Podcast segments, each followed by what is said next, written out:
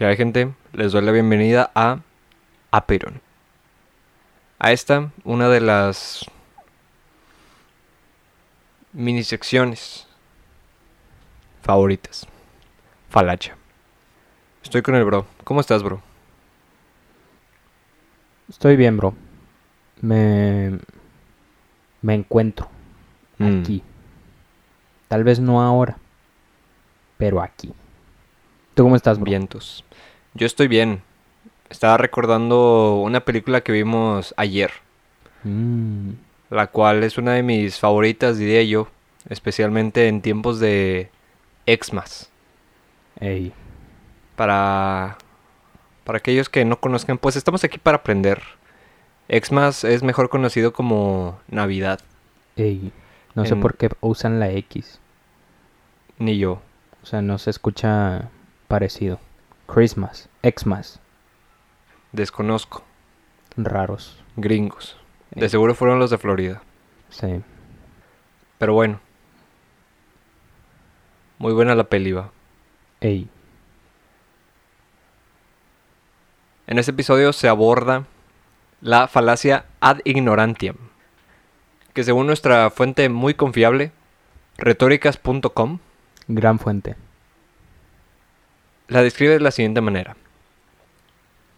La falacia ad ignorantiam es una falacia que consiste en afirmar que algo es verdad solo porque hasta el momento no se ha podido probar que es falso, o viceversa. Y nos proporciona mm, un complemento. Quienes argumentan de esta manera no basan su argumento en el conocimiento, sino en la falta de conocimiento y tratan de trasladar la carga de la prueba a otra persona. Quiero recalcar que estas definiciones me parecen muy comprensibles, Sí, es como apto a todo público. sencillas de entender, No, Amenas. no utilizan un lenguaje complejo o incluso filosófico o algo parecido. Ey. Ahora, la falacia ad ignorantiam, según retóricas.com, puede poseer dos esquemas lógicos. Aquí les ve el primero. No se puede refutar A, por lo tanto, A es verdadero. Por ejemplo, no se puede demostrar que la homeopatía no cura, por lo tanto, la homeopatía sí cura. Segundo esquema lógico. O esquema lógico 2. O esquema lógico B. Ah. no se puede demostrar A, por lo tanto A es falso. No se puede probar la existencia de vida fuera de la Tierra, por lo tanto no existe vida fuera de la Tierra. Etimológicamente proviene del latín y significa llamada a la ignorancia. Ahora, pues estos ejemplos me parecieron muy claros, pero creo que estos ejemplos pueden ser todavía más claros por su frecuencia de uso. No se ha probado aún que los teléfonos móviles causan cáncer, así que no tienen que preocuparse. No se puede demostrar que Dios no existe, por lo tanto, Dios existe. No ha- nadie ha demostrado que hay vida en otros planetas, luego no la hay. Usted no puede demostrar que cometí el delito, por lo tanto, no lo cometí.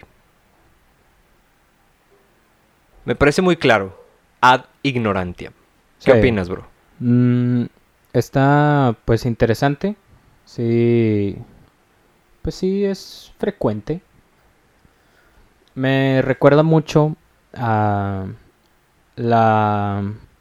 Pues no sé si es paradoja o teoría que presentó Bertrand Russell, Mm, gran matemático, filósofo, científico. De todo hizo el vato. Él propone la teoría o paradoja llamada la tetera de Russell. mm. Está muy chida y pues se las voy a platicar. Platícala. Lo que argumenta Russell es que imaginemos que entre la distancia de la Tierra al Sol, en el punto medio de esa distancia hay una tetera flotando. Entonces, si yo llego y le digo eso a cualquier persona, pues me va a tachar de loco, me va a decir, pues, ¿qué pedo contigo? ¿Cómo se te ocurre que puede haber una tetera en ese lugar, en ese punto? Y no es comprobable. porque ni los telescopios más potentes que con los que contamos pueden alcanzar esa distancia. Por lo tanto, se supondría que no está ahí. Pero si se encuentra un escrito antiguo, y pues por antiguo nos referimos a muy antiguo, en donde hablen de un objeto metálico medio esférico que se encuentra en el punto medio entre la distancia del Sol y la Tierra, es comprobable porque lo dijeron anteriormente, porque alguien lo dijo en la antigüedad. Y hay un escrito en el que se habla sobre esa tetera y por lo tanto ya no estoy loco y por lo tanto la tetera está ahí necesariamente. Mm. Se pueden o no crear a lo largo de toda la historia eh, iglesias, asociaciones o algo, alabanzas a esa tetera, puede o no surgir eso. Pero el punto es que este argumento, lo, o esta paradoja o esta teoría, Russell lo presenta con la existencia de Dios.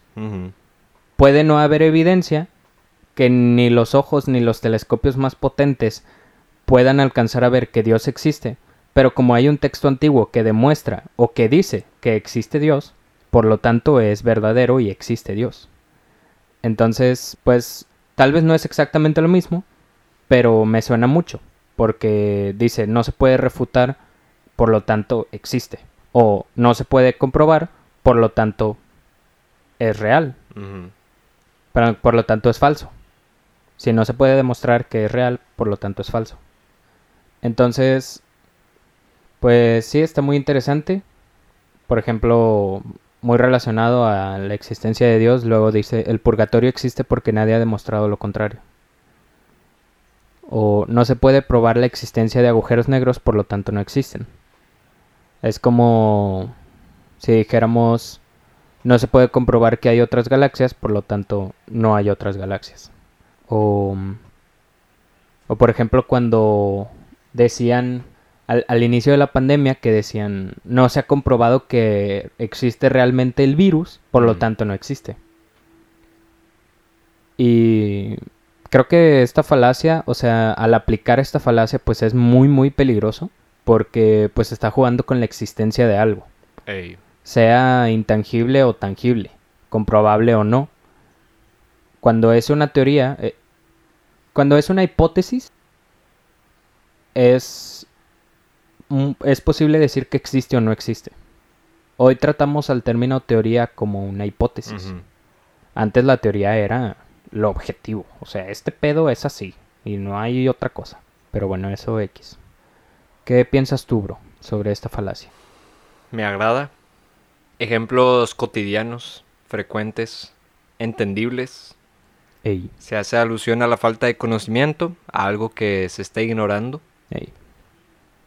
Sencillo, me agrada. Lo único que me causa duda es si existe la posibilidad de que la tetera de, Russell. de Russell podría causar alguna sombra en la Tierra. Ok.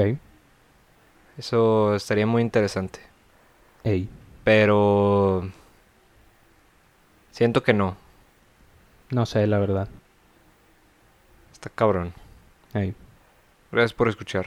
Nos escuchamos en la siguiente falacha. Sobres. Bye.